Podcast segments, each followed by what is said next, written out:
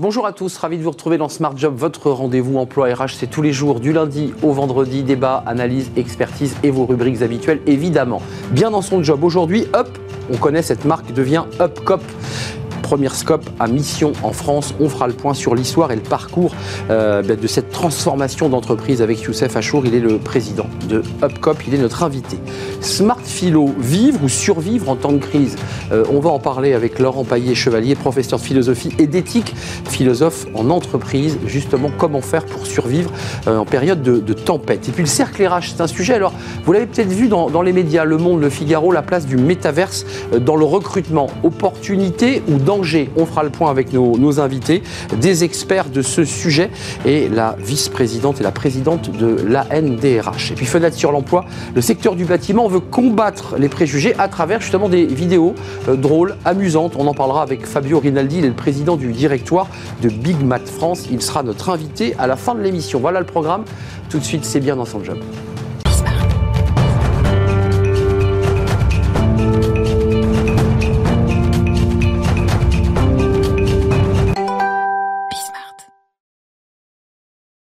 Bien dans son job. Vous avez entendu parler de ces entreprises à mission.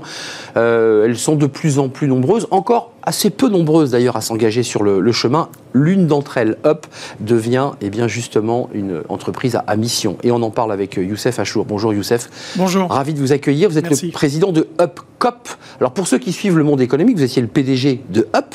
Euh, on peut le dire encore, leader européen, alors des, des quoi? Des, des chèques déjeuners, on peut le dire comme ça? Chaque déjeuner, c'est la marque, mais nous sommes un acteur important, effectivement, dans le domaine des titres restaurants et plus globalement des titres de service. Qu'on a élargi évidemment la, la, palette d'offres, 3000 collaborateurs dans le monde, parce que vous êtes euh, partout dans le monde ou presque, avec 800 euh, collaborateurs dans la SCOP. Revenons au début de cette histoire. Euh, qu'est-ce qui fait qu'à un moment donné, vous, le PDG et vos équipes, vous dites qu'il faut qu'on franchisse une étape supplémentaire et qu'on devienne une entreprise à mission quand on sait le parcours que représente euh, l'accès à, ce statut? Ben En fait, notre histoire a débuté il y a 60 ans bientôt 60 ans. Hein. Nous fêtons 60 ans en, 2024. Et en fait, cette histoire a débuté par un, certain nombre de personnes qui se sont regroupées ensemble et qui ont formé une coopérative, une coopérative de salariés. Une coopérative de salariés, donc une SCOP. Donc, vous n'étiez pas encore dans l'équipe à ce moment-là? Ah, Pas du tout, pas du tout. Il y a 60 ans, non, je ne faisais pas partie de ces fondateurs. Mais, euh, mais effectivement, ces personnes, ensuite, bah, ont réussi un exploit, ont réussi quelque chose d'incroyable, c'est euh, d'installer une coopérative euh, dans la durée, dans la période mais surtout sur un marché qui était le marché des titres restaurants. Hein, avec la marque Chaque Déjeuner. Hein, Qu'on tirait avec le petit bruit. Exactement, avec le, les solutions papier qui, bien évidemment, ont évolué aujourd'hui avec euh, le développement de la digitalisation et de la dématérialisation, avec les cartes. et puis d'autres applications qui vont euh, arriver par la suite. Donc c'était quelque chose d'assez euh, exceptionnel. Et aujourd'hui, ben, je suis le quatrième président de cette coopérative, de cette entreprise qui entre-temps, a énormément évolué puisque euh, elle a démarré en France et aujourd'hui nous sommes présents dans 23 pays. Première scope à mission, euh, d'abord le parcours, c'est quoi? C'est un parcours du combattant. D'abord, il y a une philosophie, il y a une éthique, d'abord dans les scopes, euh, et dans l'idée d'aller aller acquérir ce, ce statut. Qu'est-ce que ça veut dire pour vous d'être la première scope à mission? Je crois que c'est la preuve de notre résilience et de notre pérennité, du fait effectivement que nous nous sommes inscrits toujours dans la durée, dans le, dans le temps long. Et en fait, dès le début, le principe même de nous être structurés en coopérative de salariés a fait que nous avons euh, installé un processus, une gouvernance démocratique. Et cette gouvernance démocratique fait qu'effectivement, les salariés étaient associés à la vie de l'entreprise, à la stratégie de l'entreprise, puisqu'ils étaient à un moment salariés, mais ils étaient aussi à un moment propriétaires, donc sociétaires de l'entreprise. Donc ces principes de gouvernance démocratique auxquels on a allié également la répartition des richesses, donc une égalité totale dans le vote, mais aussi dans la répartition des richesses créées et un dialogue surtout, un dialogue social très important dans l'entreprise. Tous ces éléments-là sont constitutifs de notre entreprise. Euh, Ensuite, performance, dialogue social, parce que ça c'est un sujet qui est un peu dans l'actualité malgré tout. Est-ce que, est que ce chemin qui vous a conduit à devenir euh, la première scope à mission, est-ce qu'elle transforme la structure de l'entreprise? Est-ce qu'elle améliore? Qu'est-ce qu'elle transforme dans l'entreprise concrètement? Elle, elle ne transforme pas l'entreprise, c'est d'abord une coopérative. Hein, avant d'être une entreprise à mission, c'est une coopérative. Donc l'entreprise à mission ne vient que compléter, que prolonger, prolonger le fait qu'après 60 ans, ben dans un premier temps, la coopérative, je dirais, s'est développée sur soi-même, s'est développée à l'international et a concentré l'essentiel de, je dirais, ses projets sur la gouvernance, une gouvernance démocratique, une performance économique et une, compte, une répartition sociale de tout cela la raison d'être, parce que c'est le socle philosophique, là, on, parle business, développement de l'entreprise, et ça cartonne. La raison d'être de, cette euh, entreprise à mission, c'est quoi? La raison d'être que nous avons collectivement décidé en Assemblée générale est coopérer durablement pour un pouvoir d'achat à utilité sociale et locale. Derrière cette raison d'être, derrière cette, je dirais, cette, cette marque frontale que l'on présente, il y a bien l'idée de la coopération qui est fondamentale. La durable, le durablement, c'est le, dans le temps. Le pouvoir d'achat, c'est notre marque de fabrique. Nous sommes un acteur qui participe à donner du pouvoir d'achat supplémentaire aux entreprises, aux salariés dans les entreprises, c'est la dimension sociale, mais aussi, et on le sait peut-être un peu moins, nous sommes aussi un acteur très important auprès des collectivités locales et des pouvoirs publics, car nous développons pour leur compte des dispositifs à vocation sociale et à vocation locale, en particulier dans le cadre du développement territorial. Euh, pour les salariés, travail collectif, pour élaborer cette, cette raison d'être, euh, ça va changer quoi ou ça change quoi? Vous me dites ça change rien parce qu'on est d'abord une SCOP, on a cet esprit. Euh, c'est quoi l'esprit de la SCOP Et je dirais en plus l'esprit d'entreprise à mission. Plus de solidarité, un dialogue social plus équilibré, plus serein, dans un contexte où on nous dit qu'il n'y a plus de dialogue social.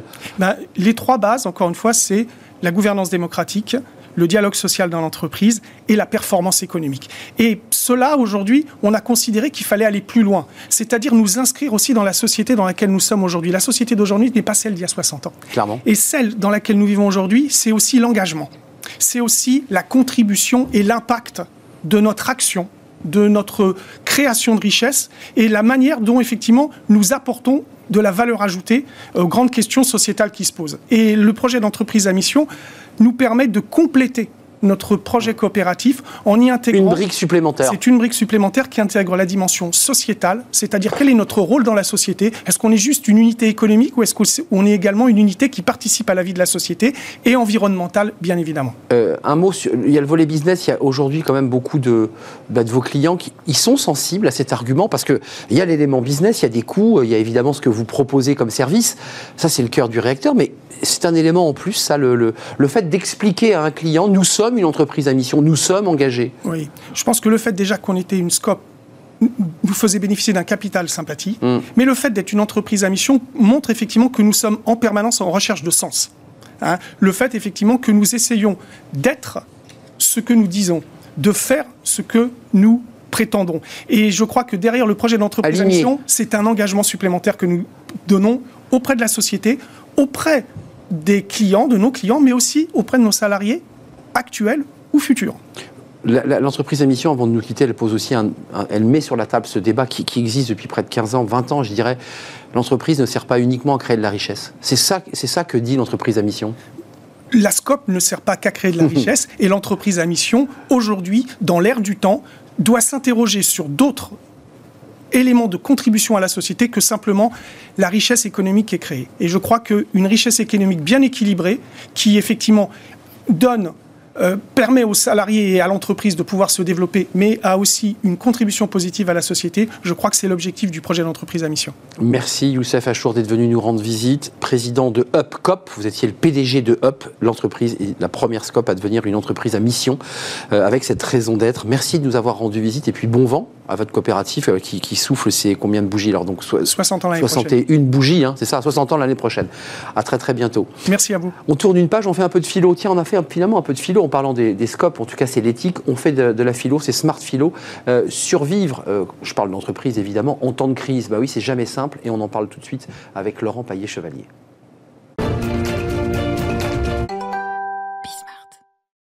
Smart philo, de la philo, c'est important. Euh, vivre ou survivre en temps de crise, c'est le sujet que vous, vous portez aujourd'hui, Laurent Paillet-Chevalier. Ravi de vous accueillir. Euh, professeur en philosophie et d'éthique, philosophe euh, en entreprise, donc vous, vous allez professer et parler philo devant des, managers. bah c'est vrai que la crise, elle est là quand même. Coût de l'électricité, pénurie, inflation les entreprises traversent, on peut le dire, un moment de crise. Euh, c'est compliqué pour elles là. Ben, c'est compliqué surtout que ça défait un mythe. Je ne sais pas si vous vous rappelez, il y a encore un an ou deux, un mythe qui vient de Palo Alto, apprendre de ses erreurs, se construire sur son échec. Ben aujourd'hui, c'est compliqué parce que le, présupposé de cette thèse de Palo Alto, qui a été un peu déformée, reprise de manière un peu rapide, c'est qu'autour, il y a une croissance et que les choses vont bien. Mais en temps d'échec, en temps de crise, pardon, la moindre erreur, c'est l'échec, ça peut être difficile à récupérer. Comment je récupère une boulangerie quand je fais une bêtise d'investissement euh, Ou que le prix a pris x10. Ou que euh, le prix a pris x10. Et donc moi, ce qui m'a intéressé dans ce cas-là, c'est nos paradigmes éthiques. Est-ce que l'entrepreneur a de quoi tenir sur le plan éthique en temps de crise, passer au-delà ces discours ou ces slogans de la Silicon Valley comment fait-il réellement Oui, je, je, vous interpelle, vous dites quand même qu'il y a une forme un peu de mythe, on nous fait un peu rêver sur l'idée que quand tu tombes, tu te relèves, et grâce à ça, tu vas réussir. On est un peu dans le mythe. Bah, c'est le mythe de la force indestructible. Alors, américaine, quoi. Américaine, mais parlons de Nietzsche rapidement. Une force, dit Nietzsche, est une force qui lutte contre une autre force. Il faut bien qu'il y en ait une qui gagne et une qui perde. Mais euh, la force n'est pas éternelle. La force se décharge, elle doit être ressourcée, etc. Donc cette idée que l'entrepreneur soit cette espèce de Superman euh, capable de tout affronter, de tout porter, on y va. Oui, mais quand le prix de l'électricité quadruple, euh, quand il y a une guerre en Ukraine, Superman, il fait pas le figure et on a sa kryptonite. Hein. Euh, reste sur tes pieds. Et, regarde et réoriente. Mais l'idée, c'est pas de courir comme un dératé après l'échec. C'est ça que vous nous dites. Exactement. Et il y, a une expression canadienne que j'aime bien, c'est se retourner sur un 6 cents ou un 6 où les pièces au Québec sont très petites. Les pièces de centimes, donc c'est se retourner rapidement mais en gardant la même position. Et là, il y a un philosophe grec qui fait admirablement ça, c'est Diogène le cynique, Diogène le chien. Alors pourquoi est-ce qu'il le fait bien? Parce que lui, il reste dans son tonneau. Bah c'est le fameux tonneau de Diogène. Le fameux tonneau, c'est la cité qui tourne autour de lui. Et il y a deux concepts de Diogène qu'on oublie assez rapidement. Le premier, c'est le concept d'aeskésis. Alors, on l'a traduit dans la religion l'ascèse. Mais ça ne veut pas tout à fait dire ça au commencement. Ça veut dire l'entraînement, s'exercer. Mais à quoi le philosophe cynique s'exerce-t-il? Eh bien, il s'exerce à tenir. Il s'exerce à tenir c'est que le philosophe cynique n'est pas quelqu'un qui pense à la réussite, mais qui s'exerce dans son quotidien à tenir, tenir contre la chaleur, tenir contre le froid, tenir contre les difficultés. C'est la résilience que vous décrivez là. C'est pas tout à fait la résilience. La résilience, elle est psychologique. La résilience, c'est comme une éponge. Là, c'est physique. Et là, c'est physique. Parce qu'un entrepreneur qui ne sait pas comment payer ses factures le soir, il ne dort pas de la nuit il ne dort pas de la nuit. Et il faut arrêter de dire que tout va bien. Non, ça ne va pas bien, oui, c'est dur. Mais quand c'est dur, on peut mobiliser le corps, on peut avoir une hygiène, en quelque sorte, dirait le, cynisme antique, mais une hygiène qui consiste simplement à dire, maintenant, je refuse d'avoir une vie dans l'abondance. Je refuse d'avoir une vie. Euh, D'où la 16, là. On arrive la 16. On arrive à la 16. Je refuse d'avoir une vie dans la réussite, mais pour sauver mon business pour sauver mon entreprise, qui est pour moi première. La raison de vivre. La raison de vivre. J'accepte une vie simple. En, grec, un mot euh, poneia, mais peu importe, qui est la déesse de la pauvreté et aussi la déesse de la simplicité. Hmm. C'est qu'il faut accepter d'avoir cette forme de simplicité de vie. Au Québec, on dit la simplicité volontaire dans les années 90, d'avoir cette simplicité volontaire pour tenir. Et je vais tenir, si je refuse au mythe de la de, l'opulence, je vais tenir dans une forme d'assaise en disant je vis simplement, je continue à faire mon pain, mais je vais le faire plus simplement.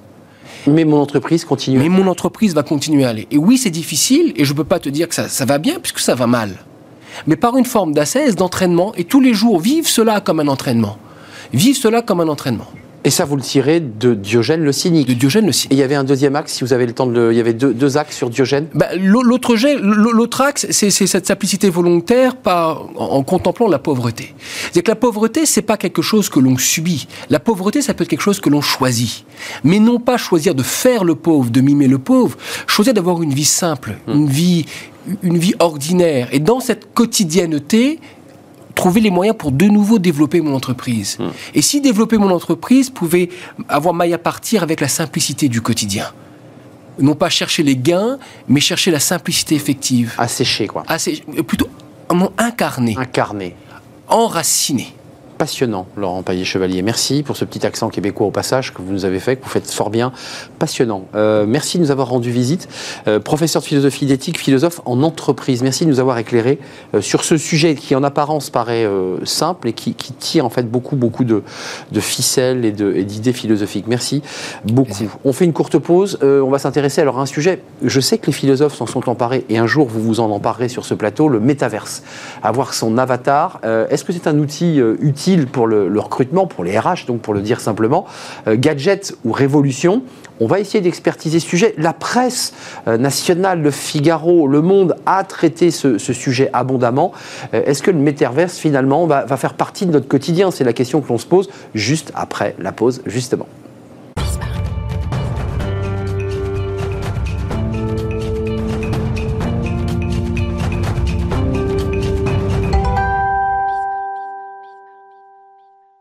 Le cercle RH, votre débat quotidien, on parle d'un sujet dont, s'est emparé la presse, euh, les grands médias, Le Monde, Le Figaro, des, hebdomadaires sur la place du métaverse. Et le métaverse dans le recrutement, pour être extrêmement précis. Euh, est-ce que c'est un outil demain et aujourd'hui d'ailleurs pour euh, recruter, recruter différemment? On en parle. Certains bah, considèrent que c'est un gadget, d'autres considèrent que c'est une révolution. On va essayer de, eh bien, de faire le point parce que c'est un sujet évidemment dont on parle beaucoup dans les médias. Audrey Richard, ravi de vous accueillir sur le plateau. Bonjour. présidente de l'ANDRH, l'Association nationale des DRH, 5, 5000 adhérents 5500. 5500. Chaque, chaque année, ça progresse. Merci d'être là parce que c'est vous qui m'avez alerté sur ce sujet. Vous m'avez dit il faut impérativement se pencher sur cette euh, question et on, on, va donc faire cette émission avec vous et avec Xavier Perret, dont vous m'aviez vanté euh, la, pédagogie. Bonjour. Directeur euh, Azure chez Microsoft France. Alors Azure, c'est quoi? C'est l'outil, c'est le support? C'est ça, c'est la plateforme technologique pour construire par-dessus, entre autres, hein, voilà, du cloud, des univers de métavers, y compris d'entreprise. Commençons par le, début. Vous, incarnez à travers votre situation de présidente des DRH, avant même d'évoquer les enjeux techniques, ces contraintes. Euh, vous êtes dans quelle posture vous, vous êtes vous-même DRH euh, Vous êtes intéressé? Vous êtes euh, un peu circonspect? Ou vous dites on n'y coupera pas? Alors, c'est plutôt une histoire de responsabilité de d'informer et de se tenir au courant de ce qui évolue dans le monde du, travail et dans le monde du business. Et aujourd'hui, l'association a ce rôle de d'information, de réflexion sur finalement OK, il y a cette évolution sur le métavers, sur les technos, le virtuel, l'intelligence artificielle. Quels sont les impacts sur les métiers? Quels sont les impacts sur notre business et nous, comment en tant que DRH, on peut euh, intervenir et aider euh, les équipes euh, dirigeantes. Je vais donner la parole à Xavier Perret, mais il y a une définition que je vais vous soumettre. Mais vous, dans votre quotidien et à travers le réseau que vous animez, à Paris et partout en France, est-ce qu'il y a déjà des, utilisations du métaverse ou est-ce qu'on est vraiment dans de l'observation? Oui, oui, bah on le verra probablement. Oui, il y a des utilisations, plutôt de grands groupes. Carrefour, on ne pas le citer. noter. Entre autres, mais, mais pas que, des, entreprises de conseil euh, également. Hum, donc oui, il y a des exemples concrets, des tentatives. Alors après, c'est plus ou moins bien euh, réussi, hum. mais ce sont des tentatives. Et je pense qu'il faut regarder cela pour, pour voir comment, voilà, quel impact ça, peut avoir concrètement Xavier Perret, cette définition, service en ligne donnant accès à des simulations d'espace 3D en temps réel, partagées et persistantes, dans lesquelles on peut vivre ensemble des expériences immersives. Est-ce que cette définition, vous qui êtes un expert, euh, est-ce qu'elle vous va? Oui, euh, je pense qu'on peut résumer aussi un petit peu différemment en se disant qu'on va créer euh, un clone numérique, un jumeau numérique, alors de soi-même ou finalement de son environnement de travail, pour mieux voilà, collaborer, recruter, onboarder. On va voir un peu les, les différents cas. Et effectivement, les plateformes technologiques existent. Je pense qu'il faut se remettre en perspective de ce qui s'est passé post-Covid. C'est-à-dire finalement, on a aujourd'hui une adoption des outils numériques, hein, Teams par exemple chez Microsoft. Les visios à, longueur de journée. Les visios. Alors c'est ça qui est intéressant, c'est qu'en fait Teams, c'est pas qu'un outil de visio. On a tendance finalement à, le réduire simplifier, à, à le réduire ça, alors qu'en fait c'est d'abord un sujet de collaboration en entreprise. Euh, comment on va interagir, comment on va créer de l'engagement en équipe euh, derrière. Et donc on voit que les gens ont envie d'une forme de collaboration, d'interrogation, voilà, de, euh, de coopération, qui est peut-être encore supplémentaire, qui va combiner, en particulier les jeunes générations, des choses que les gens retrouvent, mais ailleurs. Je pense au social, la façon des réseaux sociaux. Je pense au gaming aussi, voilà, mmh. derrière. C'est un peu ça qu'on va trouver dans cette idée où il y a des moments, on va peut-être avoir des moments d'engagement de type métavers. Alors, vous n'êtes pas euh, neuropsychologue, mais euh, quelle, utilité ça a, puisqu'on nous dit qu'on n'arrive plus à communiquer ensemble, que c'est compliqué, qu'on est tous sur nos téléphones Est-ce que ça peut avoir une utilité, puisque vous dites c'est du collaboratif Est-ce que le métaverse peut être euh, un outil qui nous permettrait de mieux communiquer en entreprise? Alors c'est comme le numérique, hein, c'est comme la technologie. Hein. Euh, la réponse est oui, mais il faut la mettre à bon escient. Je pense à la discussion aussi avec qu'on a beaucoup avec Audrey. C'est-à-dire qu'il y a des moments où on a envie de pouvoir interagir différemment, et là où la technologie peut aider, il y a quatre moments. Il y a le recrutement, on a un petit peu parlé, l'onboarding, le moment où on a envie de rencontrer des gens pour la première fois, et on ne peut pas physiquement. Il y a tout ce qui est euh, collaboration, coopération ensemble, une réunion complexe, et puis il y a formation. Voilà, ça c'est quatre moments aujourd'hui qui correspondent en tout cas à un usage où le métavers, voilà, la, technologie numérique au-delà peut apporter quelque chose de supplémentaire versus euh, une réunion visio, euh, comme vous le disiez. Donc ça, c'est les outils qui sont sur la table des DRH. 57% des entreprises déploient aujourd'hui des initiatives dans le métavers. Ça, c'est un, chiffre qui est intéressant. Euh, onboarding, euh, accueillir un collaborateur. Et j'entends gamification, euh, le caractère ludique, et je redis, Alexandre Bompard a lancé une initiative Carrefour, c'est quand même le grand patron de Carrefour, et qui a enclenché des recrutements, hein, lui-même d'ailleurs, il a échangé son avatar et d'autres avatars pour des recrutements qui sont d'ailleurs prolongés dans la vraie vie. Euh, c'est possible ou pas pour aller chercher finalement les fameux talents qui osent plus venir? Est-ce que c'est un outil presque marque employeur en disant regardez, on est ludique, on est sympa oui, alors ça, répond, ça peut répondre en effet au sujet de la marque employeur parce que ça montre aussi l'entreprise d'une autre façon. Ça montre une entreprise qui va aller chercher une autre façon de faire. Donc moderne, bien évidemment. Et ça peut être vraiment intéressant aussi parce que on peut avoir du coup des, des, des profils nouveau. pas touché. Je pense, ouais. Euh, sur la partie recrutement, intégration, ça, ça, permet aussi de tester la personne d'une autre façon. Euh, prenons un exemple, euh, on se met à recruter un ou une patronne d'agence de voyage. Eh bien, le recrutement ou le test, on va, on va l'emmener en métaverse mmh. sur un paquebot ou sur un, un hélicoptère vous évoquez l'enjeu de formation, euh, l'idée qu'on met dans une situation réelle, le fait de pouvoir faire répéter ou, créer des situations d'entretien euh, avec un vrai avatar, hein, parce que j'ai essayé euh, un vrai monsieur qui est habillé en costume dans un vrai bureau. C'est ça la réalité. Alors, encore une fois, on n'est pas encore dans la qualité des jeux vidéo, si je m'autorise à, Mais mm. on n'en est pas loin.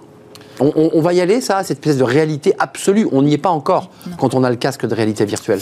On a, alors il y, a des barrières à l'entrée, hein, le prix du casque. 400 euros le prix du casque. Oui, en gros. Après, on n'a pas forcément besoin d'être complètement euh, en immersion euh, pour ensuite euh, pouvoir tester. Voilà le scénario de recrutement dans lequel je vais tester un commercial devant une IA finalement avatarisée. En 3D, on est d'accord. En 3D, hein. exactement, qui, va, qui va permettre de, tester finalement les réactions de ce commercial et peut-être de déceler des choses qu'on n'aurait pas décelées déceler en entretien, on va dire, classique derrière. C'est ça, là-dessus qu'on peut travailler. Les critiques euh, porte sur deux sujets euh, quand même. Euh, on va parler de la santé mentale, enfin en tout cas des, mm. problèmes d'ondes liés à ce casque, parce qu'il y, a quand même un travail de l'État sur cette question. Combien de temps on peut avoir ce casque sur les yeux? Mais il y a des enjeux aussi sociologiques. J'ai vu qu'en Allemagne, il y avait déjà eu un cas de harcèlement. Alors c'est traité par une cour en Allemagne de harcèlement sexuel dans le, dans le métaverse, dans la 3D. Est-ce que tous ces sujets d'éthique, d'organisation, parce qu'après tout ce qu'on vit dans la réalité, on, on, risque de le revivre dans le métaverse, non? Oui, euh, naturellement. Donc euh, voilà. on est d'accord. La question, c'est comme, c'est comme l'intelligence artificielle. Euh, ces, ces plateformes-là peuvent servir à des choses correctes et des choses moins correctes. Donc il va falloir mettre en place des mécanismes d'éthique et de responsabilité derrière pour voilà. C'est comme la vie de tous les jours au bureau. On ne va pas insulter quelqu'un du jour au lendemain. On est d'accord. C'est la même chose finalement. Mais sauf que, lisant un article du Monde, le code du travail aujourd'hui est totalement dépassé par les enjeux que vous évoquez. C'est-à-dire que les avocats, là, il n'y a, pas de jurisprudence sur le métaverse. Non, non, il y a vraiment. Audrey Richard, il y a un sujet là quand même. Il y a vraiment un manque. Et en effet, c'est tout à fait normal. C'est une nouvelle techno, donc il y a, tout à créer, il y a tout mm. à inventer. Mais ça veut aussi dire que, en effet, il faut aussi faire évoluer nos règles de droit du travail. Donc, euh, donc ça, va être un, ça va être un enjeu. Maintenant, euh, en termes de, de, limites, moi, ce que j'ai en tête, et je pense qu'il faut vraiment faire attention à, des, à tout, tout ces, cette population qui n'est pas familière avec l'outil numérique. Parce que Déjà, avant même de parler de métaverse. Hein. Exactement, parce que ça, ça, ça, voudrait dire que là, on se, on se, on s'empêche d'aller adresser une, une, une population, d'aller recruter euh, des, des, des profils. Donc je pense que euh, l'électronisme, euh, voilà, peut euh, être un frein. Peut être un frein. Mais, votre travail chez Microsoft, puisque vous êtes une, grande entreprise d'informatique, c'est d'abord aussi de faire de la pédagogie, parce qu'il y a une grande masse de Français qui n'ont pas essayé. Il s'avère que j'ai essayé à plusieurs reprises cette expérience. Il faut l'essayer, mais en fait, il y a beaucoup de peur, je dirais, autour de cet outil. vous l'entendez?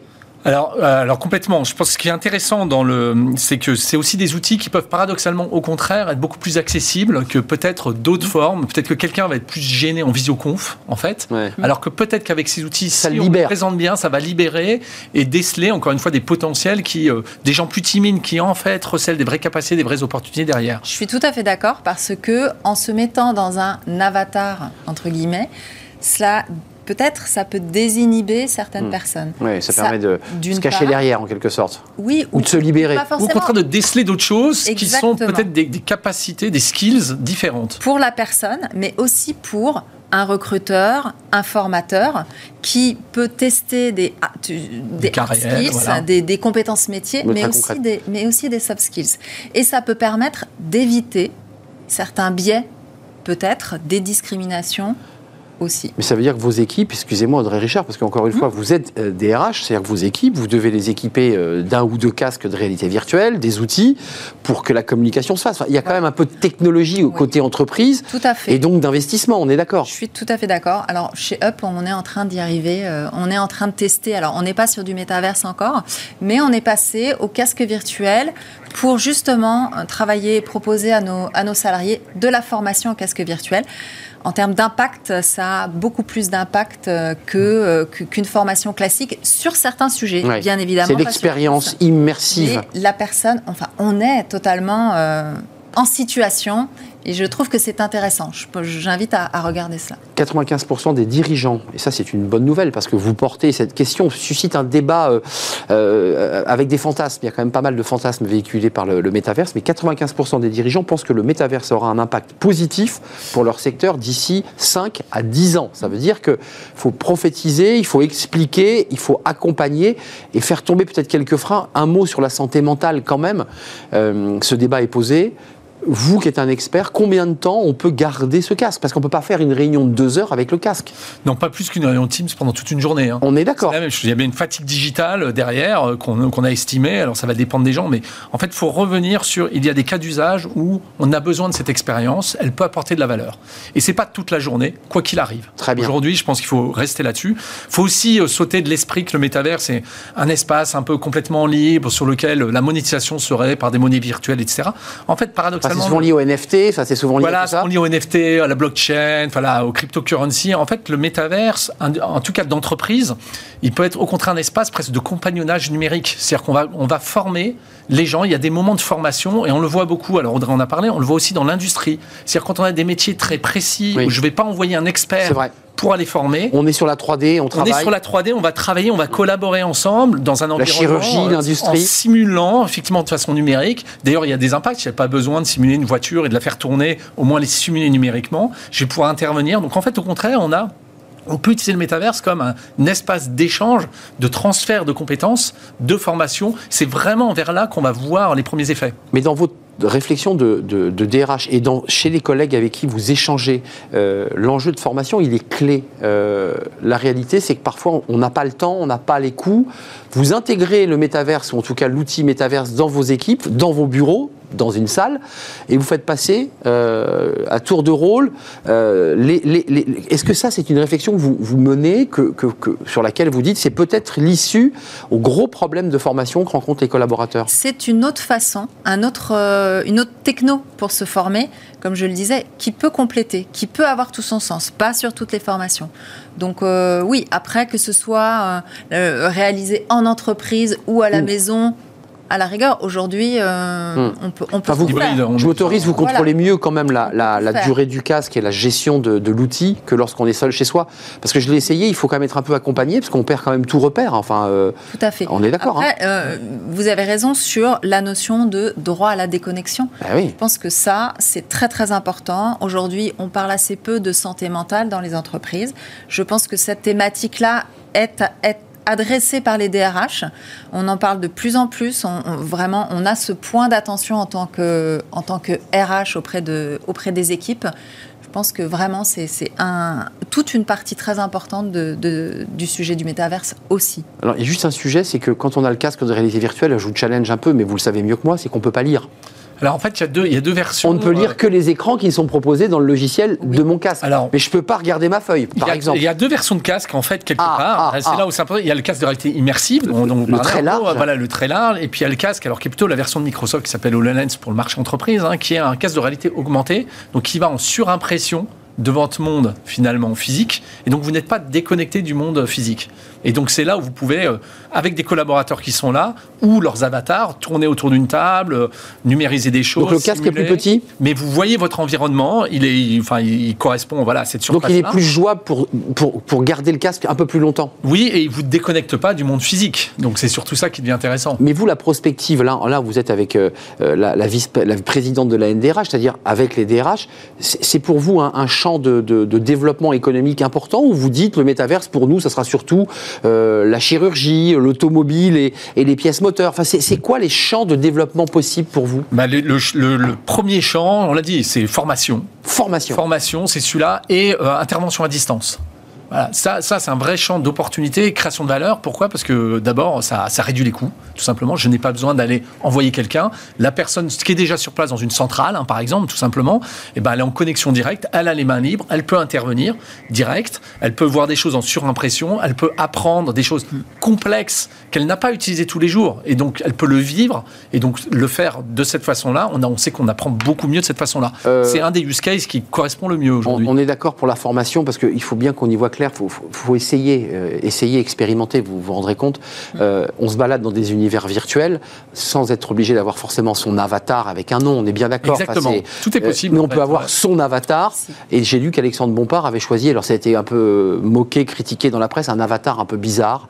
Il y a un vrai débat sur le, la, manière dont on, se, hmm. on s'imagine dans le métaverse. Est-ce qu'il faut réglementer ça aussi? Alors, qu'on n'arrive pas en dragon pour un recrutement, quoi. Là-dessus, moi, oui, j'allais dire. Pourquoi pas Pourquoi pas Justement, cela permet. la DRH se dit tiens, tiens. Euh, non, non, justement, euh, cela permet justement de voir autre chose. De lui. Euh, de, de, la personne, d'un candidat, d'un nouvel arrivant dans l'entreprise, d'un salarié. C'est l'homme augmenté. Non, je, je, je, pense que justement, c'est très intéressant. Ça permet d'exprimer d'autres choses. Voilà. Après, on est d'accord que c'est sur du long cours. voilà, on, a le temps de, de se préparer. Mais on, voilà, il y a, quelque chose qui se passe, il faut, de mon point de vue, regarder, s'intéresser. 5 000 milliards, estimation euh, la plus haute en dollars du poids économique du métaverse d'ici 2030. Mm. Encore une fois, c'est intéressant de balayer et de basculer entre le concret et la réalité des DRH, puis l'enjeu business. Euh, donc ça veut dire que vous êtes en train d'accélérer et d'appuyer sur l'accélérateur parce que vous dites, il y a un besoin. On n'est pas en train de nous le créer, ce besoin, il existe vraiment? Oui, euh, oui, non, non, il existe vraiment au sens aussi, euh, bah, c'est la, la, suite de l'hybride, c'est-à-dire euh, dans Teams, la collaboration en entreprise. C'est-à-dire qu'on a, on, quels sont les moyens de bien collaborer? L'IA va aussi nous aider à ça pour automatiser des fonctions qui sont à faible valeur et de pouvoir mieux collaborer. Par contre, retrouver ce côté relationnel, ce côté engagement, certes dans des interfaces qui sont numériques. Voilà, c'est ça l'enjeu derrière. Audrey Richard, vous, l'enjeu de la, de la, DRH que vous êtes d'un groupe qui a 3000 collaborateurs, 800 dans la, dans, dans la structure Scope, euh, c'est quand même de faire aussi de la pédagogie avec vos équipes, parce que quand vous allez expliquer à des collaborateurs que la formation ne sera pas dans une classe avec un professeur, un tableau et des craies, et que ça va plus se passer comme ça, enfin, comment ça se passe ça aussi dans la pédagogie des DRH oui, alors c'est tout à fait ce qu'on fait. Et justement, nous, on est sur 22 pays. Donc, euh, justement, ça a tout son sens parce qu'on est éparpillé. Euh, je pense par exemple aux journées d'intégration certaines entreprises ont réalisé les journées d'intégration dans le métaverse. Ça permet justement de rassembler tout le monde, d'échanger, de faire passer des Grand auditorium et tout le monde claque des coupes de champagne en virtuel. Hein. Se balade. Euh. Quand on se, voit en vrai après, bah ça, on a déjà vécu quelque chose. La relation a déjà été créée. Ça, c'est intéressant. C'est-à-dire qu'on s'est déjà rencontré avec le, nom qui s'affiche. particulière. Et alors que c'était des Polonais euh, qui rencontraient des Marocains. Euh, c'est ça l'idée. C'est hein. ça. Mais en tout cas, pour répondre vraiment à la question, le DRH est, en place pour préparer les équipes, pour préparer pour, pour, casser peut-être une, peur, bien sûr, une bien peur qui peut, qui peut exister. Êtes un relais. Hein. Et qu'on comprend parfaitement, pour initier de nouvelles pratiques et pour aussi aller vers de nouveaux métiers. Et donc, nous, notre rôle, c'est de former, reconvertir, informer aussi sur les nouveaux métiers. Donc euh, on a un champ. Alors on va pas se transformer en direction des ressources d'avatar. C'est ça, parce que... Mais, euh, mais on a le, DRH a toute sa place et tout son De plus en plus, les DRH sont en charge de la transformation, de l'innovation. Je vois des titres qui, viennent rallonger vos, fonctions et on rentre dans ce, dans ce sujet. C'est passionnant. On va suivre ce sujet de très près et vous dites que, en tout cas dans votre groupe, euh, il y, y, a déjà, il y a eu ces tentatives concrètes de faire vivre euh, dans du collectif, on est bien d'accord. Hein. vous avez fait l'année d'intégration ou la soirée d'intégration euh, en, on, y travaille. Vous y travaillez. Elle ne nous dira rien de plus. Merci Audrey Richard de nous avoir rendu visite, présidente de la NDRH, DRH vous-même évidemment, 5500 membres. Hein. Maintenant, je garderai ce chiffre précieusement dans ma tête. Merci à Xavier Perret d'être venu nous rendre visite, directeur euh, Azure, donc qui est l'outil métaverse De, cloud Microsoft, Microsoft France. Merci à vous deux de nous avoir éclairé sur un sujet qui est vraiment au cœur de de, l'actualité. Puis on termine. Alors on va revenir à la vidéo, là c'est plus simple, mais c'est des campagnes pour donner un peu envie ben, aux jeunes d'ailleurs de pouvoir travailler dans le métier, les métiers du bâtiment. Et c'est vrai que c'est un métier comme ça on a créé des, clips, c'est Big Mat qui les a créés d'ailleurs, et on accueille son président.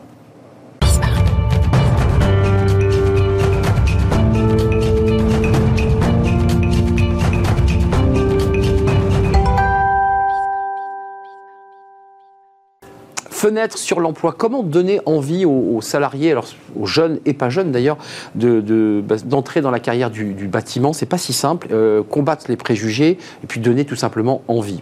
Peut-être y a-t-il une solution trouvée par Fabio Rinaldi. Bonjour Fabio. Bonjour. Ravi de vous accueillir, président du directoire de Big Mat France. Alors, euh, leader européen euh, des, matériaux de construction de rénovation. C'est comme ça que je vous présente? euh, Big Mat est une coopérative et nous sommes le leader européen de la distribution des matériaux de construction. Voilà, c'est une enseigne qu'on connaît bien. vous avez pourquoi avoir choisi cet outil? On va en voir quelques extraits de vidéo. Bah, regardons tout de suite. On va mieux comprendre. Vous avez choisi des salariés de chez vous, des volontaires. Vous les avez pas poussés. Ah, volontaires. Ils ont dit oui. Euh, absolument. Et ils ont accepté, eh bien, à leur manière de, bah, de raconter. De leur quotidien. Leur quotidien. Regardez un, de ces clips, puisqu'il y en a plusieurs. Euh, et puis on va pouvoir en parler juste après.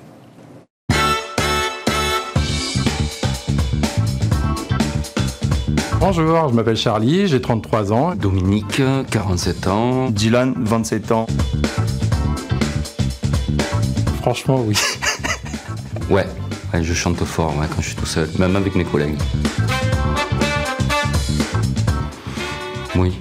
Bien sûr, tous les jours. Ouais, je l'ai gagné. bah, moi, c'est moi, je suis le meilleur. Pro bah désolé. Non, j'ai pas eu l'autorisation. On a bien essayé. Il était déjà débridé avant que j'arrive. Ah bah pour la vitesse oui, si tu cherches la sensation forte, faut aller là-bas. C'est pas le chariot qui va plus vite, c'est le magasinier.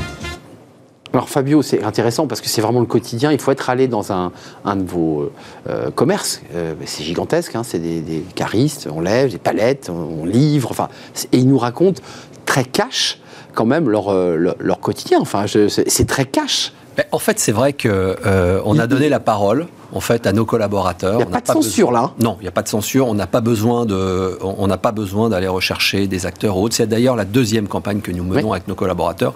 Et dès qu'on les sollicite, on a un nombre de volontaires incroyable. Alors effectivement, je précise que là, on est sur euh, quelque part un peu les, les, le côté humoristique et, ça fait plaisir de voir qu'ils se sentent bien et ça montre ce qu'ils vivent au quotidien. Tout ça, il fait quand même dans les règles de sécurité. Je tiens à le préciser. Voilà, le président euh, rectifie un peu. Bah, disons que non, Non, non, mais c'est important. Euh, c'est important, mais ça montre ô combien ces métiers sont c'est caristes, là, en, particulier. Là, en l'occurrence, ce sont les gens qui conduisent des chariots élévateurs. Mais il y a des besoins, euh, que ce soit dans tous ces métiers spécialisés, où on a besoin de licences, de permis particuliers, comme des chauffeurs poids lourds, livreurs, euh, des besoins également euh, dans les comptoirs. enfin, voilà. Donc, c'est vraiment un métier dans les back-office. Mais Fabio, ce que donne l'image aussi au-delà du côté Booba ou, ou, Team Cariste, ça montre aussi finalement qu'il y, y, a de la jeunesse, il y a de l'énergie. C'est ça que vous voulez montrer aussi. C'est que ce sont des métiers où il y a une forme d'amitié, de, plaisir et de joie. Et c'est pas l'image qu'on a immédiatement quand on parle des métiers du bâtiment. Non, parce que, alors, chez Big Mat, on est dans un monde coopératif, donc en fait, vous travaillez pour un patron que vous connaissez, que vous croisez probablement euh, tous les jours. Euh, et, voilà, donc c'est un ancrage local. Euh, et, c'est ça qui, en fait, montre ces, ces, personnes ici, nos collaborateurs. C'est qu'ils sont bien, ils se sentent chez eux, ils connaissent bien leur job, et puis ils ont des possibilités éventuellement d'évoluer dans l'entreprise. Ils le disent, ils parlent de leurs collègues, ce qu'ils font au travail. Donc c'est vrai que, alors là, on a une population jeune, moins jeune, euh, chez nous, euh, entre guillemets, je dirais que ce que l'on ne voit pas, c'est aussi euh, un besoin de féminiser la, profession. Oui, là, c'est que des garçons. Il y a bah, quelques femmes qui parlent. Alors, il y a quelques femmes, il y a des femmes, bien sûr, femmes chez nous, mais on a trop peu de femmes dans nos métiers. On, est, on aimerait avoir davantage de, femmes, chauffeurs-livreurs. Aujourd'hui, les camions se conduisent avec, avec un doigt de la main. là, c'est les préjugés d'un métier. Absolument. Pas pour moi. On a un travail de communication. C'est ce que nous avons essayé de faire à travers cette campagne Big Mat Family, de montrer que tout est accessible quel que soit euh, homme, femme, l'âge des jeunes, des moins jeunes, des seniors, sujet d'actualité. Il y a vraiment une place pour tout le monde dans nos métiers de la distribution. D'ailleurs, les seniors, parce qu'on lit souvent d'ailleurs dans les arguments de les seniors peuvent pas travailler dans le bâtiment jusqu'à 60-64 ans. C'est un argument qu'on lit partout. Vous dites chez nous, chez Big Mat, on a aussi des places, des opportunités pour des gens un peu plus âgés, qui soient peut-être dans des travaux moins pénibles, mais on, peut leur offrir un débouché. Tout à fait. je, vous dis, c'est très ouvert et euh, nous accueillons tout type de collaborateurs. Aujourd'hui, il y a une telle tension, et puis il y a des, mutations qui s'opèrent, et les métiers euh, qu'on pouvait imaginer destinés à des jeunes ou à des hommes, aujourd'hui s'ouvrent à tout le monde. Euh, Fabio Rinaldi, un mot, depuis cette campagne, alors là, elle, est, sur les réseaux, il y, a, des vibrations en termes de recrutement, ça, fait bouger le recrutement ça met un du peu temps, Ça met du temps, parce que c'est quelque chose que nous avons lancé euh, il y a six mois. Nous, aujourd'hui, chez Big Mat, on a en, comme horizon objectif à peu près de 300-400 postes à pourvoir en 2023. Donc, sur l'ensemble du réseau. Sur hein. l'ensemble du réseau au niveau France. 400 postes, bon, on espère attirer à travers toutes ces communications, ces voies de communication un peu nouvelles, justement pour toucher des populations. Un peu disruptives.